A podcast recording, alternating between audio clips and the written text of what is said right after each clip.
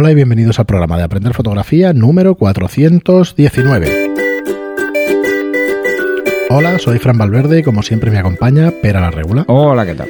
Muy buena, espera. Pues estamos aquí, otro programa más, ya queda menos para terminar agosto.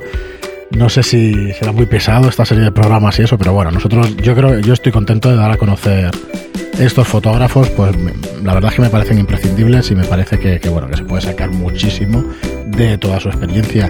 Y antes de tratar el fotógrafo de hoy, pues deciros que aprenderfotografía.online es la manera más fácil y más rápida de aprender a fotografiar a través de videotutoriales.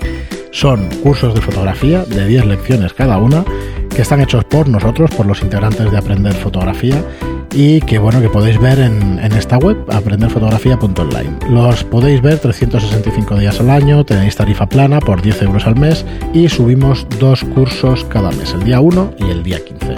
Además tenéis tutoría y soporte. Y nada, sin permanencias ni periodos mínimos, como os digo, 10 lecciones, puedes ver las, lecciones las veces que quieras, etcétera, etcétera. Darle un vistazo que creo que os gustará, creemos que os gustará. Y hoy pues vamos directamente a, nuestro fotógrafo que es Sebastián Salgado. Yo he tenido que mirar eh, los programas del año pasado para ver si, si habíamos hablado, pues como Martin Parr, ¿no? Me parece pues un clásico también, porque este hombre... Esto es lo mismo que decíamos al principio de. Pensaba que habíamos hablado. A veces nos van a faltar temas, es que tampoco nos van a faltar nunca fotógrafos. No, jamás, jamás. Es una barbaridad. Impresionante, pero bueno. La cantidad de gente pues talentosa que hay y este es uno también de los grandes. esto es uno de los, de los motivos fundamentales porque cuesta tanto eh, este mundo o sea, llegar ah, a tener un cierto prestigio en este mundo, porque es que hay mucha gente muy buena. Bueno, este hombre ya tiene 75 años, nació en, el, en 1944 y es un fotógrafo sociodocumental y fotoreportero que es, que es de Brasil, es brasileño. A ver, antes fuera de micro siempre repasamos un poco el trabajo de los fotógrafos y comentábamos, es que a mí cada foto de este hombre me parece una postal, me parece un cuadro. Es un cuadro. Aparte de que denuncie, de que haga las cosas sociodocumentales que pueda, que pueda abrir conciencias de la gente y todo esto, pero es que aparte el tío pictóricamente es brutal lo que hace este hombre. Bueno, y otro de los de Magnum Photos, claro. Entonces no me extraña. A ver, eh, eh, lo que hace este hombre, el Sebastián Salgado, el Sebastián. Sebastián, no sé si es Sebastián, bueno, algún oyente brasileño a ver si nos puede indicar ese Salgado. lo que hace es fotos muy, muy en la línea de Magnum muy en la línea de Magnum. Incluso eh, García Rodero eh, tiene fotografías del mismo estilo, ¿no? Sí. Entonces te das cuenta de que, de que sus fotos no solo explican una historia, sino que además la historia es dura mm. en prácticamente todas sus fotos. Sobre todo todas las que hace de África, que son brutales. Mm. Entonces, os daréis cuenta de que, de que todas estas fotos tienen una historia, explican una historia algunas historias durísimas, otras de, Bueno, es que al final es la vida, es como es y las situaciones que se encuentran. Mira, eh, estoy, mientras Pera está diciendo esto, estoy abriendo unas fotos sobre unas minas en Brasil del año 86. Bueno, esto es para verlo, cómo vivían, las condiciones no estoy muy seguro de que en algún sitio del mundo se viva todavía. Yo diría que seguramente habrá algún sitio del mundo donde se viva así. Y es que esto es para verlo. O sea, en la más absoluta de las miserias y de la pobreza, estos tíos seguro que trabajan siete días a la semana. o sea, bueno, brutal, es, prácticamente esclava, esclavizaje. Brutal. Entonces, es lo que decía que aunque sean voy a decirlo al revés, aunque sean postales, pues sí, sí, también son fotografías duras y que conciencian bastante. Bueno, luego tiene eso, paisajes, fauna, eh, flora incluso, porque hay unos paisajes buenísimos. Pero las, las que quizá más impactan son estas fotografías de denuncia a nivel de reportaje social, que a mí me parecen, bueno, auténticas maravillas. Y es donde probablemente se siente más cómodo, porque es la mayoría de fotografías que veréis. Eh, son fotografías, eh, como decía al principio, que cuentan historias enteras una sola fotografía y eso es tremendamente difícil para, para poder hacer esto hay que ser un genio.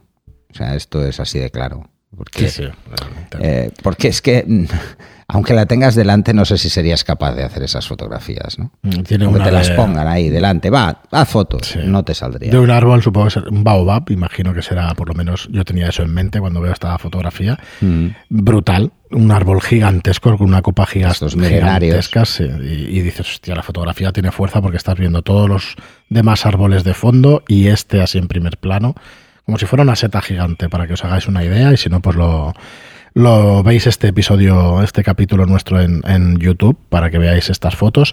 Pero luego tiene eso, otro tipo de fotos que es que son, pues eso, cuadros directamente. Todo en exclusivo blanco y negro.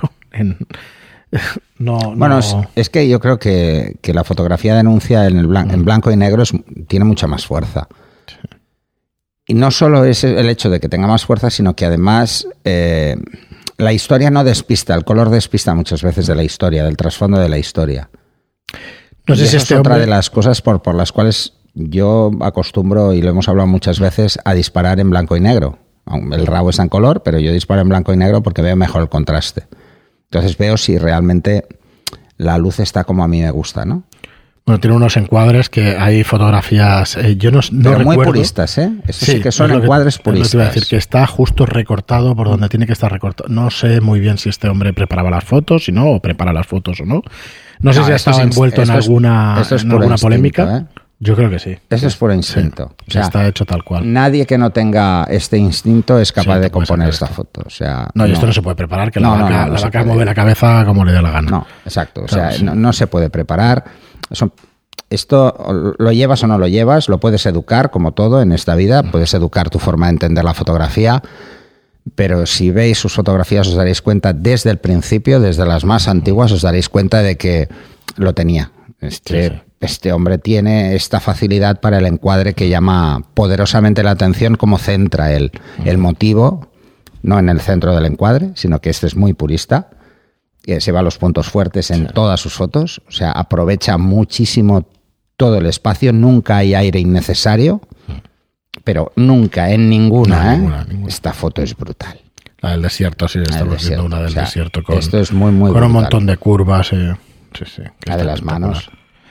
Sí, sí, pues aquí os lo dejamos, Sebastián Salgado, no tenemos mucho más que decir, como veis tampoco nos metemos en su en su no, en su vida eh, como referencias, premios y eso, aquí no vemos demasiado, pero vamos, este hombre es otro de los que, bueno, mira, tiene el príncipe de Asturias, o sea, tiene el Foto España también, o sea, vamos, es que este hombre también lo debería haber ganado. Además ganó el premio ganado del todo. público, ¿eh?